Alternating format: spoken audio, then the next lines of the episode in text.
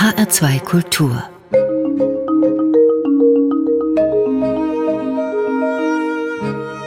Doppelkopf Heute ist Hardy Krüger zu Gast. Mein Name ist Karin Röder. Er ist Autor von rund 20 Büchern, schrieb mit der beliebten Reportagereihe Weltenbummler in den 70er Jahren Fernsehgeschichte. Er ist ein international bekannter Schauspieler, ein Weltstar aus Deutschland. Er war im Zweiten Weltkrieg an der Front mit 16 Jahren und ist noch vor Ende des Krieges ein Nazi-Gegner geworden und kämpft bis heute gegen Rassismus und Neonazismus. Hardy Krüger lebt in Los Angeles und in Hamburg und er sagt, zwei große Träume waren wichtig für mich, das Fliegen und das Schreiben. Und beide Träume haben sich erfüllt. Herzlich willkommen, Hardy Krüger. Ich bedanke mich für die Einladung. Herr Krüger, jetzt haben Sie noch mal nachgelegt, das Buch von Tod und Liebe. Auf dem Umschlag sind sie abgebildet, auf dem unteren Teil des Buches, mit einer mechanischen bzw. elektrischen Schreibmaschine. Nein, einer Reiseschreibmaschine. Oder einer Reiseschreibmaschine Gab es damals noch gar nicht, elektrischen. Schreiben Sie immer noch auf der Schreibmaschine oder nein, doch heute nein, auf dem nein, PC? auf dem Computer. Aber an diese Schreibmaschine könnte ich mir vorstellen, haben Sie schon auch Erinnerungen. Da verbindet man ja was. ne? Ja, ich habe ja immer geschrieben. Ich wollte immer fliegen und wollte immer schreiben. Mit dem Fliegen ging es schneller. Ich bin mit, mit 13 Jahren Segelflieger geworden. Ich habe immer geschrieben von Anfang an, auch als ich 14 war. Aber ich wurde nie gedruckt, bis ich hier in Hamburg nach dem Krieg den legendären Buchhändler Felix Jude getroffen habe. Der hat Zuneigung zu mir gefasst und hat sich das, was ich geschrieben habe, von Anfang an geben lassen und hat zu mir gesagt, also begabt bist du ohne Frage, aber bist noch nicht gut genug. Ja, und dann hat er gesagt, gib mir das immer, was du schreibst, und wenn du gut genug bist, dann sage ich's dir. Und das hat gedauert, bis ich 29, 30 Jahre alt war, und dann hat er es für gut befunden und hat das Buch, was ich über Afrika geschrieben habe, über die Farm Momella dort am Kilimanjaro, das hatte dann dem Rowold Verlag gegeben, dem Heinz Ledig, und der hat gesagt, ach Mann, Felix oder auch schon wieder so ein Schauspieler, der, die wollen der mal schreiben. Machen ja und viele, so. ja. Ja, und da hat äh, Felix gesagt, ich mache mit dir eine Wette. Ich gebe dir jetzt das Manuskript und du wirst ihn drucken. Und äh, die Wette gewinne ich und es geht um eine Schachtel Zigaretten oder eine Pulle Shampoos. Und dann hat er das gelesen und drei Tage später hat er Felix seine Wette gewonnen, denn Heinz Ledig Rowold hat mich gedruckt. Und seitdem ging es immer so weiter. Also Ja, nur dann, ne? wenn man erstmal bei Rowold untergekommen ist, das war ein ziemlicher Schlag auf die Schulter. Und äh, das habe das mit großer Freude gemacht. Und dann ist man auf mich aufmerksam geworden. Und ich konnte immer meine Manuskripte abliefern und wurde nie abgelehnt. Bleiben wir bei Ihrem aktuellen Buch, das Buch von Tod und Liebe. Wenn man so diese Redewendung hört, dann geht es immer zuerst um die Liebe und dann um den Tod. Warum setzen Sie den Tod voran in dieser Überschrift? Es sind Erzählungen, die ich geschrieben habe vor 50, 60 Jahren. Und da ging es noch um den Tod. Ich bin verurteilt worden als 16-Jähriger, sollte da sterben und so weiter. Und ich habe unter Trümmern gelegen in Berlin, nachdem eine Luftmine auf unser Haus gefallen war. Also es ging um Tod, aber auch um Liebe, und es ging auch um die Fliegerei. Und ein Buch von Tod und Liebe sind sechs Erzählungen drin, die ich alle im frühen Alter meiner Schreiberei geschrieben und abgeliefert habe. Ja, die Fliegerei nimmt einen sehr wichtigen und großen Raum ein in diesem Buch und in Ihren Erzählungen. Und mir scheint, sie ist fast so wichtig wie die Liebe.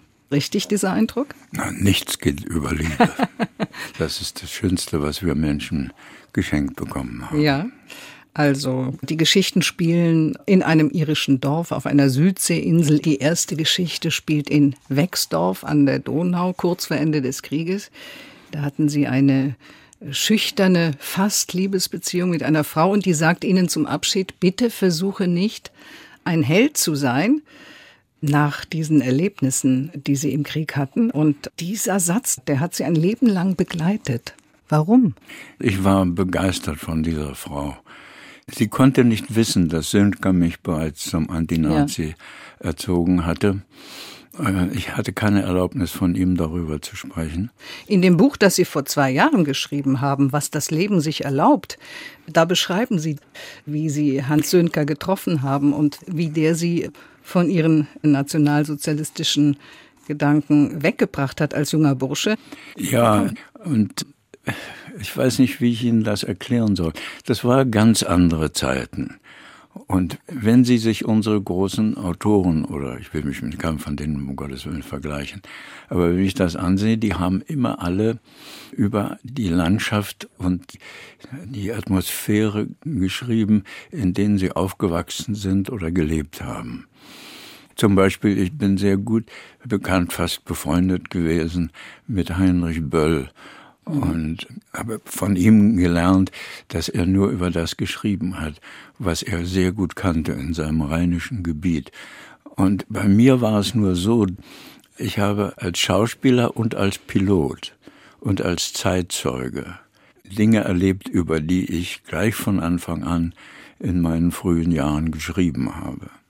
Und die befinden sich jetzt, sechs davon, in dem Buch von Tod und Liebe. Und dann gibt es noch eine Geschichte, Sie hatten sie eben schon angedeutet. Da verliert der Protagonist August Unrast, so heißt er, seine große Liebe bei einem Bombenangriff in Berlin. Und das ist ja vielen passiert, auch Ihnen wahrscheinlich. Ja, das ist richtig. Ich habe das geschrieben, was ich erlebt habe, aber ich habe nie eine Autobiografie geschrieben. Ja sondern nur autobiografische Begegnungen geschildert. Und deshalb habe ich diese eine Geschichte, die Sie eben erwähnt haben, mit dem Satz begonnen, Gestatten Sie mir, verehrte Leser, dass ich Ihnen sage, wer ich bin. Mhm. Mein Name ist Unrast, Vorname August, und die Geschichte, die ich Ihnen erzählen werde, geht um ein wunderbares junges Mädchen und so weiter. Ja. Und damit habe ich den Lesern auch gesagt, dass ich Geschichtenerzähler bin, dass ich auf eigene Erlebnisse zurückgreife, mit meinen Erzählungen, aber diese dann als Geschichtenerzähler schreibe, mhm. nicht als Hardy Krüger. Ja. Und bei dem Buch davor ging es darum, dass die beiden Journalisten, Käfferlein und Köhne, zu mir nach Kalifornien gekommen sind und haben, haben gesagt, der Verlag möchte ein Buch von ihnen haben, in dem abzulesen ist, dass ihr Schicksal während der Kriegszeit und danach mit dem Schicksal unseres Landes vergleichbar ist. Mhm. Und da habe ich zugegriffen und habe als Zeitzeuge diese Jahre geschildert, um vor allen Dingen der jungen Generation zu sagen, dass äh, ich alles tun werde, um darum zu kämpfen, dass ihnen, den jungen Menschen, nicht das widerfährt, was ich als junger Mann habe erleben müssen. Ja, das schreiben Sie auch in dem Buch, was das Leben sich erlaubt, so heißt es, und das ist auch durchsetzt von äh, geschichtlichen Fakten, die Ihre Mitautoren in das Buch hineingewebt ja, haben? Ja, ich habe die Situation geschildert, die mir damals begegnet ist. Mhm. Auch bei der Olympiade 1936, als Jesse Owens mein ja. Held wurde, der schwarze Athlet, der vier Goldmedaillen gewonnen hat. Und es ging aber nur darum, dass ich das so schildern wollte, wie es mir geschehen ist Deshalb habe ich meine Co-Autoren, die beiden, Käferlein und Schöne, die zu mir gekommen sind und mich darum gebeten haben, dieses Buch zu schreiben, zu denen gesagt, was ich erinnere, das ist nicht authentisch in allem, das ist emotional durchsetzt. Und deshalb müsst ihr beide als Journalisten die wahren, tatsächlichen historischen Ereignisse müsst ihr schildern. Und ihr könnt dann unterbrechen meinen emotionalen Text. Ja, an einer Stelle, Herr Krüger, erlauben sich die Autoren das sogar ganz deutlich. Sie haben zum Beispiel in Erinnerung in dieser Geschichte, dass Hitler nicht bereit war, dem Jesse Owens, der ja vier Goldmedaillen gewonnen ja, hatte, ihm zu gratulieren und ist, und das hatten Sie vorher, glaube ich, mit dem Feldstecher beobachtet im Stadion, war gar nicht zugegen, ist verschwunden. Und Ihre beiden Mitautoren haben das recherchiert.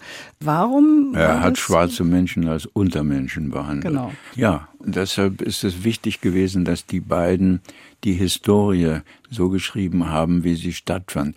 Meine Enttäuschung damals war, dass ich meinen Vater gefragt habe, der ja gläubiger Nazi war, warum gibt der Führer, so habe ich ihn genannt, weil ich war ja zum jungen Nazi erzogen worden, warum gibt der Führer dem Jesse Owens, den ich wunderbar finde, war übrigens der erste schwarze Mensch, den ich in meinem Leben gesehen habe.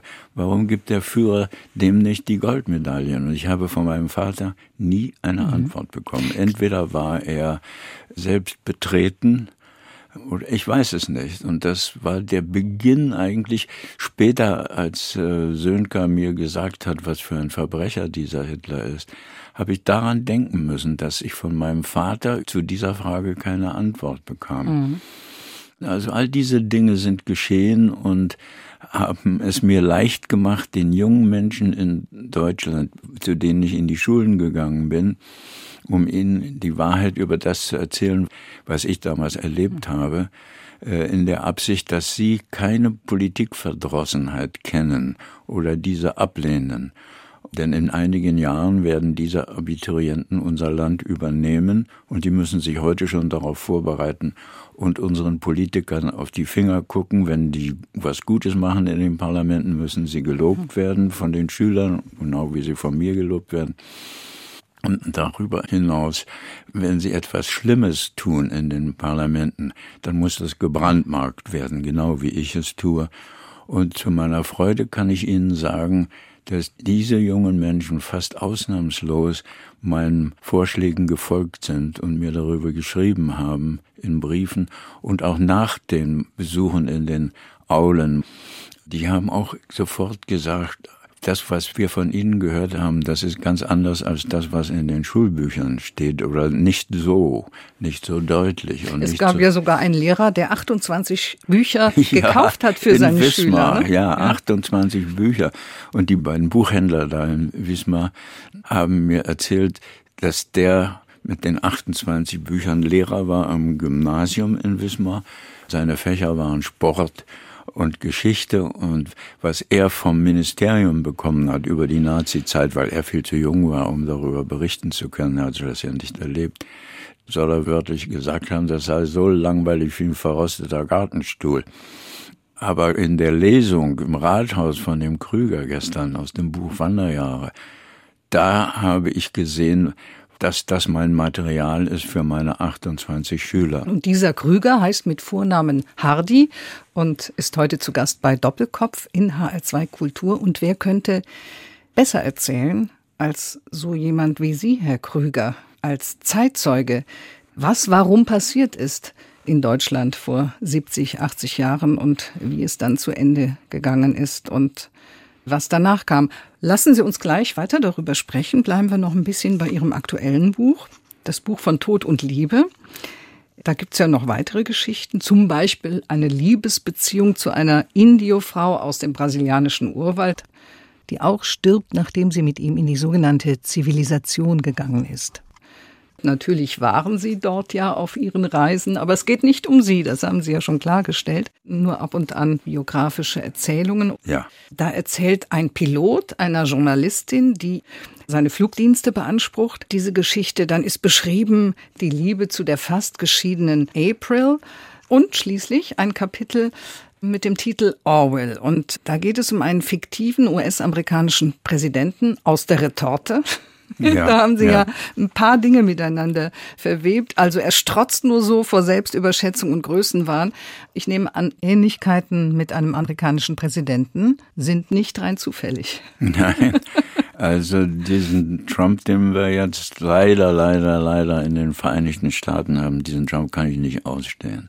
Und ich bin nicht der einzige Schauspieler in Hollywood, dem es so geht. Mhm. Außer zwei oder drei Schauspielern, die Neonazis sind oder sich so benehmen, habe ich keinen kennengelernt und mit keinem von denen gearbeitet. Die Hollywood-Schauspieler greifen den Trump an, wo es nur irgendwo geht, in ihrem Beruf und ich tue das genauso. Ja, Sie leben allerdings schon seit Jahrzehnten auch dort in Ja, USA? ich habe, was man dort die Green Card nennt, Die- auf Lebenszeit. Ja. Wenn man nicht gerade selber eine Löffel klaut oder so, da, darf man da bleiben. Ich bin mit einer Amerikanerin verheiratet und das seit 42 Jahren und bin mit ihr in Hollywood geblieben, aber habe ihr auch gesagt, ich brauche ein Zuhause in meinem Land, in Deutschland. Und da habe ich zu ihr gesagt, ich mache dir einen Vorschlag. Wir gehen Probe wohnen. Wir mieten eine möblierte Wohnung in Berlin und dann eine in München und eine in Hamburg. Und äh, während ich diesen neuen Roman schreibe, kannst du dich in diesen Städten umsehen und dann, wenn wir die alle abgedient haben, dann sagst du mir, in welcher Stadt unser deutsches Zuhause sein soll. Und da hat sie sich Hamburg ausgesucht. Warum ausgerechnet Hamburg? Mit den Hamburgern ist sie am besten zurechtgekommen, mit der Mentalität. Seit 42 Jahren verheiratet. Gibt's da ein Geheimnis, Herr Krüger? Erstmal hat das mit sehr viel Glück zu tun. Ein jeder träumt davon, den richtigen Partner fürs Leben zu finden. Ich habe das Glück gehabt, dass mir das geschehen ist.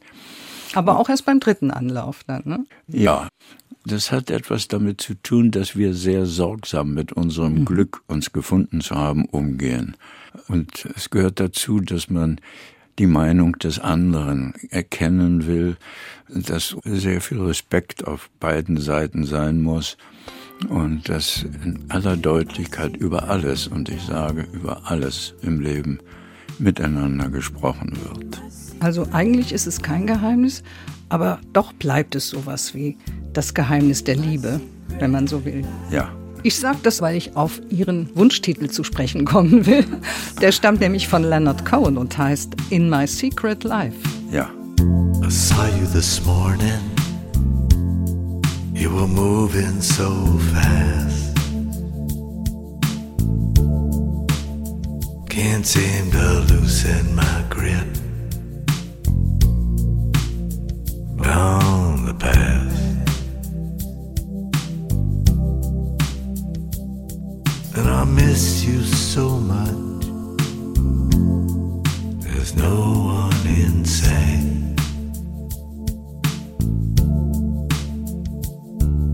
we're still making love in my secret life.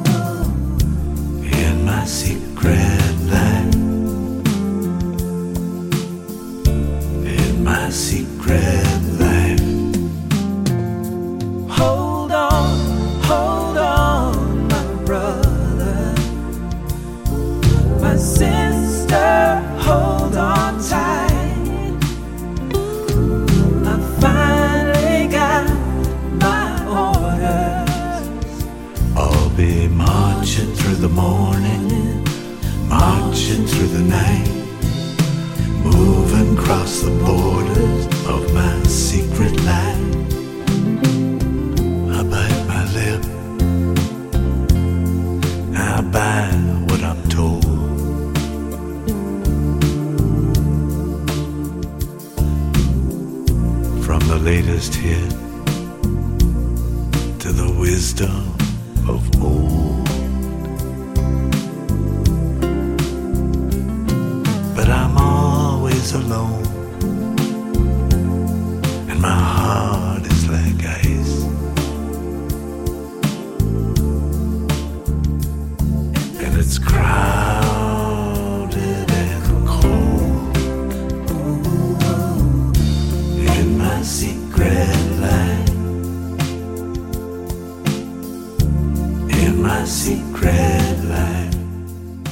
Leonard Cohen in My Secret Life hat sich der Schauspieler und Autor Hardy Krüger gewünscht. Mit vielen Auszeichnungen sind Sie geehrt worden, Herr Krüger. Ich nenne jetzt nur zwei. Sie sind unter anderem Offizier der französischen Ehrenlegion und Träger des Großkreuzes des Verdienstordens der Bundesrepublik Deutschland. Ja, das ist eine große Ehre. Das sind ja in beiden Fällen Ehrungen, die nicht vielen Menschen zuteil werden. Der einzige andere Schauspieler, der in der französischen Ehrenlegion weitrangig nach oben aufgenommen wurde, war Marlene Dietrich. Mhm. Und wenn ich die nenne, können Sie sich vorstellen, wie sehr ich mich geehrt fühle, dass ich zu ihr gehöre. Ja, das kann ich mir vorstellen. Man muss sich vor allen Dingen vorstellen, wie Sie aufgewachsen sind mit Ihrer Schwester Ilse. Sie hatten es eben schon beschrieben. Ein nationalsozialistisch geprägtes Elternhaus, waren auf dem Nazi-Elite-Internat in Sonthofen und dachten, das sei die richtige Überzeugung, bis sie eines Tages Hans Sönker begegneten. Ja, ich war mit 15 von Sonthofen zum Film ausgesucht worden. Junge Adler hieß dieser Junge Film. Adler, Alfred Weidenmann, Regie, sein erster Film. Und habe also bei der UFA in Babelsberg, Berlin gedreht. Und in der Halle nebenan war ein Schauspieler, der mir in seinen Filmen immer unglaublich gut gefallen hat, dieser Hans Sönker, den Sie erwähnt haben. In einem Film vom Helmut Keutner, Große Freiheit Nummer 7. Und in meinen freien Stunden oder so, oder wann immer ich eine Pause hatte beim Drehen des Films Junge Adler, bin ich rübergegangen in die Halle nebenan, wo der Film Große Freiheit Nummer 7 gedreht wurde. Und da bin ich, weil ich immer wieder kam, an jedem Tag, dem Sönker aufgefallen. Und der wollte immer einen Sohn haben, hat er mir dann später erzählt. Und das ist nie gelungen. Und so hat er mich als Ersatzsohn gewissermaßen genommen und äh, hat versucht festzustellen, warum ich so an diesen Hitler glaube. Und ich kannte ja nichts anderes. Mhm. Und im Lauf der Zeit, es ging über viele Monate, sind wir uns näher gekommen. Ich fand ihn wunderbar. Ich fand seinen Humor wunderbar. Die Witze, die er mir erzählt hat, das habe ich später kennengelernt, waren jüdische Witze. Aber zunächst einmal hat er versucht zu erkennen, ob er mir vertrauen kann. Und als er das für sich positiv beantwortet hat, beantworten konnte, wusste er, dass wenn er mir die Wahrheit über Hitler sagt, werde ich nicht zur Gestapo laufen. Okay, obwohl das ja trotzdem ein hohes persönliches Risiko für Oh, ihn war. enorm. Er hat ja Juden in seinem Landhaus Ein- versteckt, ihnen ja. in Ja. die Schweiz verholfen. Ja, und das hat er mir nicht gleich erzählt. Auch als er die jüdischen Mitbürger, die er in die Schweiz hat bringen lassen mit einigen Freunden von ihm, hat er mir gar nicht erzählt, wer die sind. Warum nicht? Es war eine Zeit, in der die Antinazis immer vermutet haben, zum Beispiel er hat vermutet, dass die wunderbare Schauspielerin Brigitte Horney auch jüdischen Menschen hilft, weil sie ist beobachtet worden von seinen Freunden, dass sie immer Dachböden ausspioniert hat. Also er wusste, dass sie auch Menschen unterbringt. Auf welche Weise? Die waren sehr befreundet und haben sie aber nie über das, was sie getan haben, miteinander gesprochen, weil die Gefahr war zu groß, wenn einer von denen, die Biggie oder Hanne Sönker oder ich später, weil ich dann zu denen gehörte, wenn die mal festgenommen werden und gefoltert werden. Es ist einfach unmöglich zu glauben, dass die nicht Namen genannt haben in der Qual der Folter. Und so haben sie einfach jeder für sich entschieden, ich erzähle meinen anderen Freunden nicht, nur die ich unbedingt brauche, um meine Juden in die Schweiz zu bringen. Und er hat auch bis zum Schluss von mir verlangt, auch nach dem Krieg, dass ich niemals über das spreche. Er hat gesagt, wenn wir anderen Menschen helfen, dann geschieht das aus reiner Menschlichkeit. Und wir reden nicht darüber, denn das war so gekommen, dass nach diesem fürchterlichen Krieg, in dem 80 Millionen oder 70, 60 Millionen Tote es gegeben hat weltweit, man weiß es gar nicht genau. In dieser Zeit haben wir Menschen gesehen, Deutsche. Da war überhaupt nie einer Nazi oder so gut wie Ja, ne. nie. Die, also Keiner keine- hat was Ach, Ich gewusst. musste ja wegen meiner Familie musste ich ja in die Partei eintreten und all solche Lügen haben die. Und wir waren so angewidert, Hanne und ich. Deshalb hat er gesagt, dass wir was Gutes gemacht haben, das geht die anderen Menschen nichts an. Wir haben das getan und wir reden nicht darüber. Hatte Hans Sönker vielleicht auch Angst, dass selbst nach dem Krieg er Nachteile davon haben Nein, konnte? Sönker war nicht ein Mann mit Angst. Ja. Und ich habe auch nicht darüber gesprochen. Als ich im Ausland angefeindet wurde, habe ich nicht gesagt, ich war ein guter Deutscher. Der Sönker hat mich dazu gemacht. Das meine ich. Und da ja. war ja der Krieg zu Ende. Da ja. sind Sie ja ins Ausland gegangen, auch um als Schauspieler zu arbeiten, Filme zu machen. Und Sie haben trotzdem nicht davon erzählt. Nein, weil ich so begeistert von diesem Mann mhm. war. Mhm. Und der hätte von mir verlangen können, was er wollte. Ich hätte ja. ihm immer jeden Gefallen getan. Und so habe ich auch nie etwas darüber gesagt. Wissen Sie, wenn mich einer da von der Presse in London als Nazi behandelt, weil ich mhm. blond bin und blaue Augen habe, dann war das deren Problem. Aber ich habe dann nie widersprochen und dem die Wahrheit geschildert. Das hätte mir ja keiner geglaubt. Ja, weil ja. die anderen haben ja auch alle, die anderen Deutschen, die ja, wir gekannt haben, die haben ja auch nichts anderes getan als gelogen. Und warum sollte ich mich mhm. dem aussetzen und auch wenn ich die Wahrheit äh, hätte sagen müssen und wollen, aber das war einfach nicht möglich. Auch davor hatte sie Hans Sönker ja gewarnt, ja. Ne, dass das passieren kann. Ja, also zum Beispiel als wir mal im Luftschutzkeller saßen und ich zu ihm sagte, weißt du, wenn der Krieg zu Ende ist, dann möchte ich die, die in den Flugzeugen da oben sitzen, die ja unsere Freunde sind, wie du, Hanne, immer sagst, die kommen, um uns zu befreien von diesem Hitler. Das sind unsere Freunde. Also wenn das unsere Freunde sind, die jetzt die Bomben auf uns schmeißen, ist das also ohnehin nur sehr schwer zu verstehen. Aber dann hat er auch gesagt, ich würde so gerne mal nach dem Krieg, du sagst ja immer, das dauert nicht mehr lange, dann ist der Krieg zu Ende. Und wenn der zu Ende ist, dann würde ich so wahnsinnig gerne mal mit einem von diesen Piloten oder Bombenwerfern oder wie man äh, diese Leute nennt, von diesen Amerikanern, mit denen würde ich gerne mal reden. Sie haben das ja in der Tat auch gemacht, Herr Krüger. Ne? Ja, aber erstmal hat Hanne Sönker gesagt, das kannst du dir abschminken. Es wird keiner von den Amerikanern ja. mit uns reden wollen. Kein Franzose wird mit uns reden wollen, kein Engländer wird mit uns reden. Vor allen Dingen aber nicht die Amerikaner. Und das war das Einzige, wo Hannes Juncker sich geirrt hat. Denn als ich nach Hollywood kam, hat es einen gegeben, Jimmy Stewart, der hat Bomben auf Berlin geschmissen als Obrist in der American Air Force. Und dass ich mit meinen Eltern und Großeltern unter den Trümmern lag, das war Heiligabend 1943. Und dann in Hollywood habe ich mal zu Jimmy gesagt, sag mal, wo warst du Heiligabend 1943? Und Jimmy hatte eine relativ hohe Stimme und hat die Angewohnheit gehabt, nie einen Satz zu Ende zu sprechen.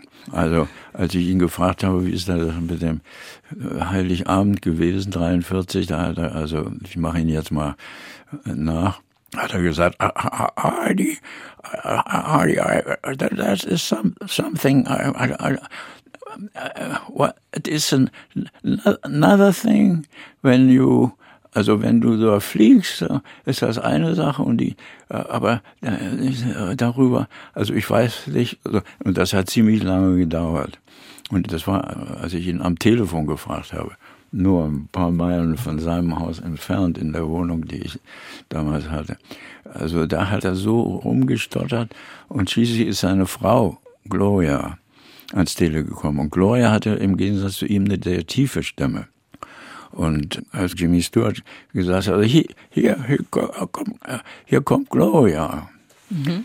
Da kam sie ran und hat gesagt, Harley, alles, was Jimmy wissen will, hast du Lust, heute Abend zum Abendessen rüberzukommen? Aber Sie wussten trotzdem, was los war. Dadurch, ja. ja. Mhm. Aber er hat mir nie gesagt, ob er die Bombe geworfen hat, also eine Luftmine. Und ich habe dann auch nicht weiter gefragt. Naja gut, wahrscheinlich waren die Soldaten der Alliierten auch nach dem Krieg ebenso sprachlos wie auch die Täter und Opfer in Deutschland. Ja, und das waren dann Menschen, die dem Himmel dankbar waren, dass sie das alles überlebt haben. Denn mhm. die Amerikaner, Engländer, Franzosen haben ja unter den Soldaten damals gegen die Nazis sehr viele Menschen und Freunde verloren. Mhm. Sie hatten aber, naja, sagen wir mal, unter den amerikanischen Soldaten einer, der sich sehr freundschaftlich Ihnen gegenüber verhalten hat, Herr Krüger. Sie waren in amerikanischer Kriegsgefangenschaft nach dem Krieg und einer Ihrer Bewacher hat dann mal das Tor aufgelassen. Das war ein junger Captain. Das Kriegsgefangenenlager war ein Lofer in Tirol mhm. bei einem Bauernhaus im Garten mit Stacheldraht ringsrum. Und äh, ich habe von dem Captain verlangt, dass er mich laufen lässt. Also ich war 16, sah aber aus wie 12 und hatte diese graue Uniform an, die SS-Zeichen, die hatte ich abgemacht. Aber er hat ja gewusst, was das für eine Division ja. war. Und ich habe ihm gesagt, Captain, Sie müssen mich laufen lassen mit meinem Schulenglisch. Mhm. Hab nichts damit zu tun. Und ich habe ihm auch nicht erzählt, äh, wer ich war in dem Zustand. Aber der hat mich nicht laufen lassen. Und dann ging das drei Tage lang, immer nachts. Dann irgendwann habe ich mal zu ihm gesagt, also ich habe einen elterlichen Freund gehabt, der hat immer BBC London abgehört und mir dann erzählt, was er gelernt hat. Und da wusste ich durch diesen väterlichen Freund, dass wir befreit werden. Und jetzt seid ihr hier und ich bin hinter Stacheldraht und Freiheit sieht anders aus. Und da haben wir uns also sehr darüber gestritten. Und zu meiner Überraschung hat er mich morgens geweckt und hat gesagt, heute Mittag, wenn die Gulaschkanone kommt, ich werde das so einrichten, dass das Gatter am Tor zur Straße hin unbeobachtet bleibt, ein paar Minuten lang. Ich darf dir das eigentlich nicht sagen, was ich mit dir jetzt mache. Wenn du da durchgehen willst durch das Tor, ist es deine Sache. Aber wenn meine Soldaten hinter dir her schießen, ist es auch deine Sache. Hm. Und ich bin durch das Tor gegangen und keiner hat geschossen. Die haben es nicht gesehen, glaube ich. Einer kam durch und das waren Sie, Hardy Krüger. So hieß nicht nur Ihr erster Film, mit dem Sie Ihren Durchbruch hatten in, in den England, frühen 50ern in England, sondern es war ja auch tatsächlich so. Es war in Ihrem Leben so, Herr Krüger, Sie sind dann, als Sie dem Lager dort entkommen sind, zu Fuß von Tirol bis nach Frexen in Nordhessen gelaufen. Dort hatten Sie Verwandte. Ja, und dann weiter nach Berlin, weil nach ich Berlin. Hatte, hatte erwartet, also wir haben mütterlicherseits die Familie, Großmutter war da geboren in diesem Frexen, Diemelstadt heißt es heute. Ja. Und ich habe gedacht, weil mein Vater ein Nazi war, würde der doch nicht in Berlin bleiben, wenn die Sowjetsoldaten kommen. Der ja. geht doch dann mit meiner Mutter nach Frexen und überlebt den Krieg. Mhm. Aber als ich in Frexen ankam, war er nicht da, meine Mutter war auch nicht da. Und dann bin ich nach Berlin weitergelaufen. Und, und das habe, mit 16 Jahren, hm? muss man sich mal ja, vorstellen. Ja, ich war also in der SS-Division Nibelung, die hat ja der Hitler mit 16-Jährigen aufstellen lassen zu einem Zeitpunkt, als er schon seinen Selbstmord geplant mhm. hatte. Ein Verbrecher erster Güte. Ja, nur Ihr Vater ist ja kurz nach dem Krieg verhaftet worden. Im Mit ihm konnten Sie dann gar nicht mehr sprechen. Nein, ist in einem Sowjetlager umgekommen. Aber auch mit Ihrer Mutter konnten Sie nie darüber sprechen. Nein, Sie wollten mir das nicht zumuten. Das war ein Doppelleben, was ich führen musste. Sonst hätte ich ja meinen Freund Sönker verraten. Nur auch nach dem Krieg, als dann Gott sei Dank diese ganz schlimme Zeit vorbei war, haben Sie auch nicht mit Ihrer Mutter gesprochen. Konnte Warum hast nicht. du damals so gedacht? Und bis zu Ihrem Tode nicht? Ne? Konnte es nicht.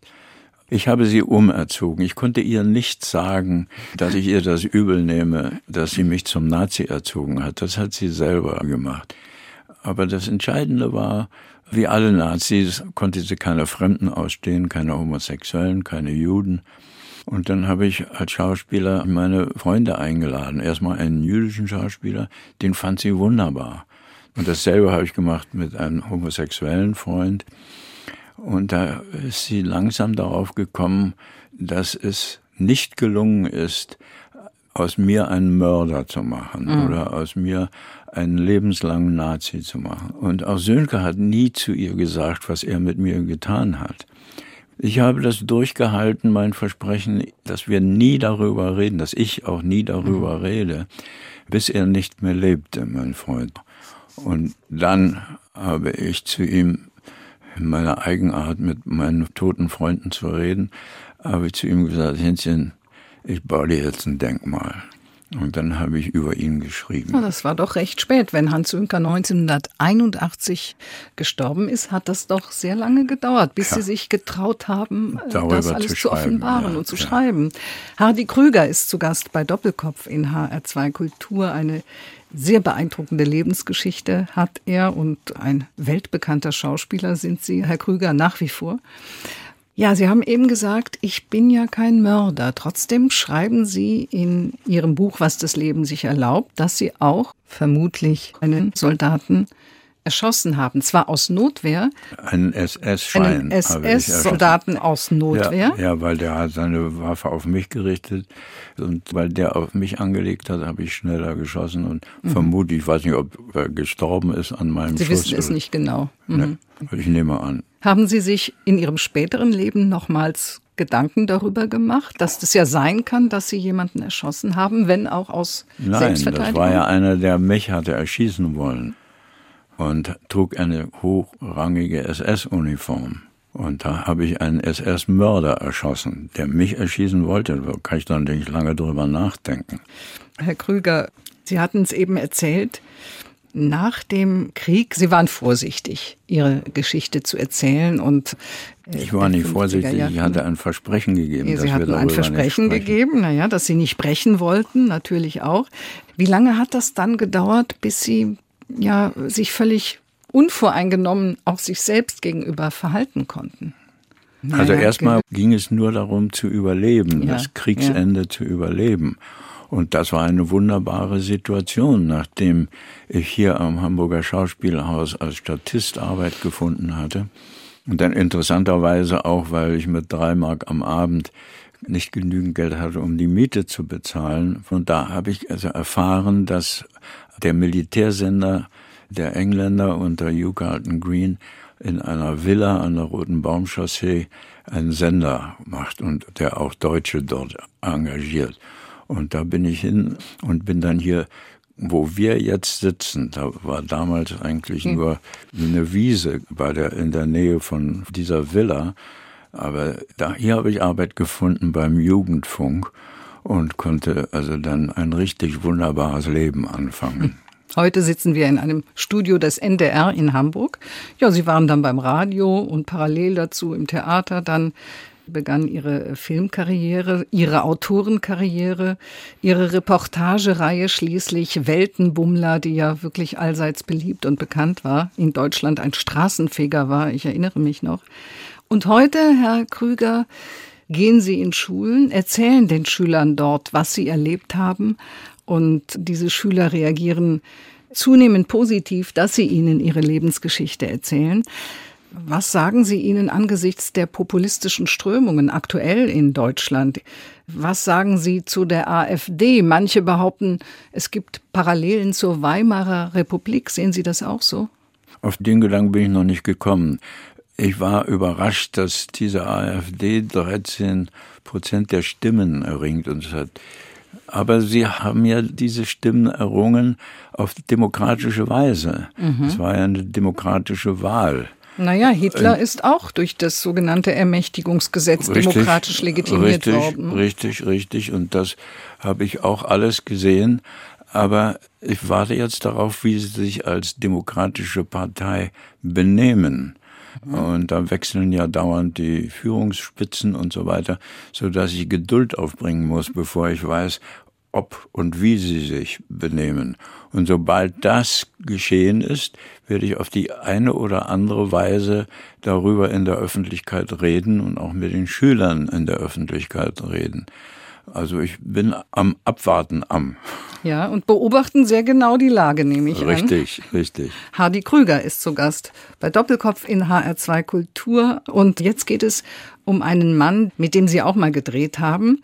Er war mal Ihr Chauffeur der Dame, mit der er jetzt singt. Sie hat ihn für die Bühne entdeckt und für den Gesang. Die Rede ist von Charles Aznavour und Edith Piaf. Und Sie haben sich ein Chanson von den beiden gewünscht. Und das heißt Plus bleu que tes yeux.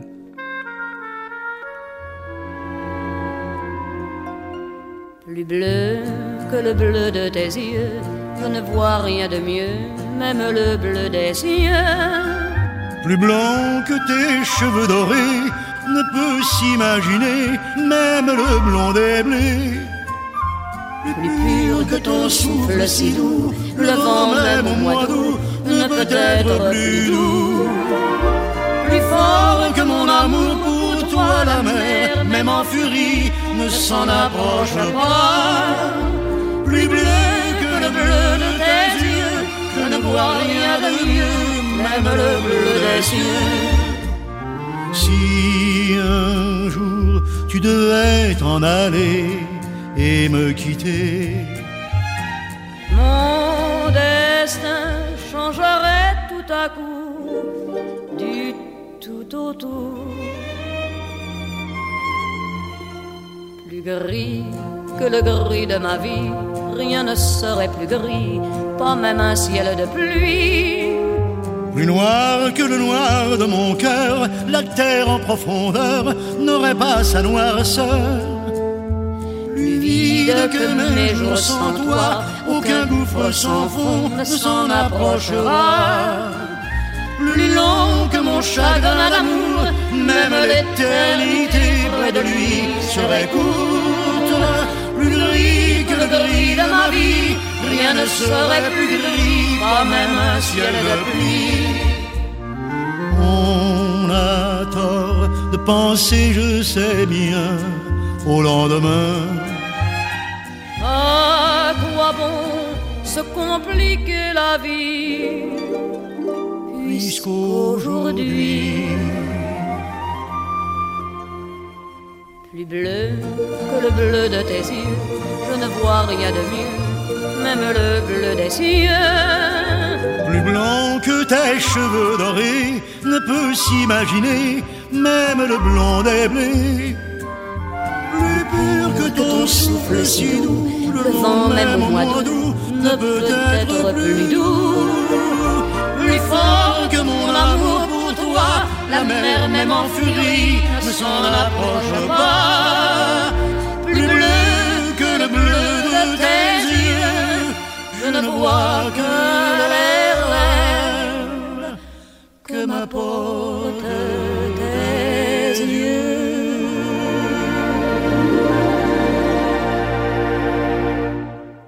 Plus bleu que tes yeux von Charles Aznavour und Edith Piaf. Genauso blaue Augen, wie Hardy Krüger sie hat, der heute zu Gast ist bei Doppelkopf in HR2 Kultur. Sie haben unter anderem Ihr aktuelles Buch mitgebracht, das Buch von Tod und Liebe. Und angesichts Ihres Alters, Herr Krüger, 90 Jahre, ist es nichts Besonderes, über den Tod nachzudenken. Sie selbst sind ja schon in jungen Jahren oft genug mit dem Tod konfrontiert gewesen aufgrund Ihrer Kriegserlebnisse. Denken Sie heute anders darüber als früher? Ich denke über vieles anders als früher, weil ich habe so weit gebracht, dass ich gelebt habe bis zum Alter von 90, obgleich ich mit 16 gedacht habe, ich werde niemals 17. Aber ich denke nicht über den Tod nach. Es gibt keinen Grund. Ich führe ein sehr gesundes, glückliches Leben. Fällt mir ein, ich könnte Ihnen was Schönes erzählen. Anita, meine Frau, Ja. hat auch die Fotos gemacht, hat für die Bücher Weltenbummler, für drei Bücher. Die hat als Fotografin gearbeitet und ich habe die Geschichten dazu geschrieben. Und dann hat sie selber zwei Bücher geschrieben. Und die sind beide sehr gut. Und als das so kam, hat ihr Verleger mir den Vorschlag gemacht, ein Vorwort für sie zu schreiben. Für eines der Bücher, für das erste. Und das fand ich erstmal gar nicht gut mit der eigenen Frau und einem Vorwort. Wie soll ich denn das bloß machen? Dann ist mir aber was eingefallen, denn als wir Probe gewohnt haben, wie ich Ihnen erzählte, in München, und ich habe einen Roman geschrieben, da ist sie, hat sich ein Buch besorgt, Deutsch ohne Mühe, weil sie wollte meine Bücher, die ich auf Deutsch schreibe, die wollte sie lesen können. Und die Sätze, die sie da gelernt hat aus dem Buch, die hat sie auf dem Viktualienmarkt bei den Marktfrauen ausprobiert. Mit dem Ergebnis, ich mache es jetzt mal kurz, wenn sie einen deutschen Satz gesagt hat aus dem Buch oder vorgelesen hat, hatte sie einen fürchterlichen bayerischen Akzent als Amerikanerin. Und dann habe ich ihr die deutschen Sätze auf Tonband vorgelesen. Und sie hat dann Deutsch gelernt mit meiner Stimme und meinen deutschen Sätzen und dem Buch in der Hand. Und deshalb hat sie überhaupt keinen Akzent, weil sie hat die deutsche Aussprache von einem Schauspieler gelernt. Mhm. Dann ist mir eingefallen, ich kann doch das Vorwort schreiben. Denn ich hatte gemerkt, dass sie bei dem deutschen Wort Abenteuer, darunter hat sie sich einen teuren Abend vorgestellt. Das ist ja auch ein merkwürdiges ja, Wort.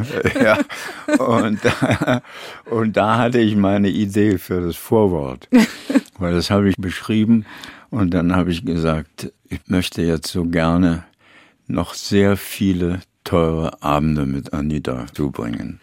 Also es hat immer sehr viel, auch in den schwierigsten Momenten in meinem Leben, hat es immer sehr viel Humor gegeben. Mhm. Und noch viele teure Abende, heißt noch viele Jahre mit ihr Leben. Ja, ich schätze Sie jetzt nicht so ein, Herr Krüger, dass Sie die Dinge verdrängen. Klar, tun Sie nicht. Sie haben Bücher geschrieben über Ihre Erlebnisse. Gab es dennoch Zeiten, wo Sie, wie viele andere Deutsche auch, erstmal gar nichts davon wissen wollten. Und, und das ist bei mir überhaupt nie vorgekommen. Ich habe sofort laut gesagt, wo ich herkomme und was ich verfluche und dass Neonazis meine Todfeinde sind. Das habe ich sofort gesagt. Ja, dann wollen wir hoffen, dass Sie dabei bleiben, auch noch ein paar Jahre. Das und vor allen Dingen auch. Auch den jungen Menschen weiter das vermitteln, was Sie ihnen bisher ja, vermittelt Ich hoffe, haben. dass ich mithelfen kann, dass ein solches Schicksal unserer jungen Generation erspart bleibt. Der Schauspieler und Autor Hardy Krüger war zu Gast bei Doppelkopf in HR2 Kultur. Sein aktuelles Werk ist das Buch über Tod und Liebe, erschienen beim Verlag Hoffmann und Kampe. Und ich möchte trotzdem noch das Vorgängerwerk erwähnen, Was das Leben sich erlaubt, Mein Deutschland und ich. Herr Krüger, Mein Deutschland und ich, verbinden Sie mit Deutschland sowas wie Heimat? Ich kenne zwei verschiedene Begriffe. Deutschland ist also Berlin vor allen Dingen, meine Heimat. Ja. Und was Anita und ich daraus machen, das ist ein Zuhause. Mhm. Und das Zuhause ist immer da, wo Anita ihre Blumenvase hinstellt. Es sind also zwei verschiedene Begriffe und deshalb bin ich auch nie Amerikaner oder Franzose geworden, als die Produzenten das von mir erbeten hatten. Ich bin Deutscher, sehr gerne Deutscher, mache mir um mein Land große Sorge und spreche darüber. Vielen Dank für das Gespräch, Herr Krüger. Mein Name ist Karin Röder und ich möchte Ihnen noch einen Musikwunsch erfüllen. Ludwig van Beethoven hat es für Elise geschrieben und in unserem Fall ist es für Sie, Hardy Krüger. Vielen Dank. Ich bedanke mich bei Ihnen, dass Sie gekommen sind und hoffe, dass Sie mir mithelfen, den Kampf gegen Neonazis zu gewinnen.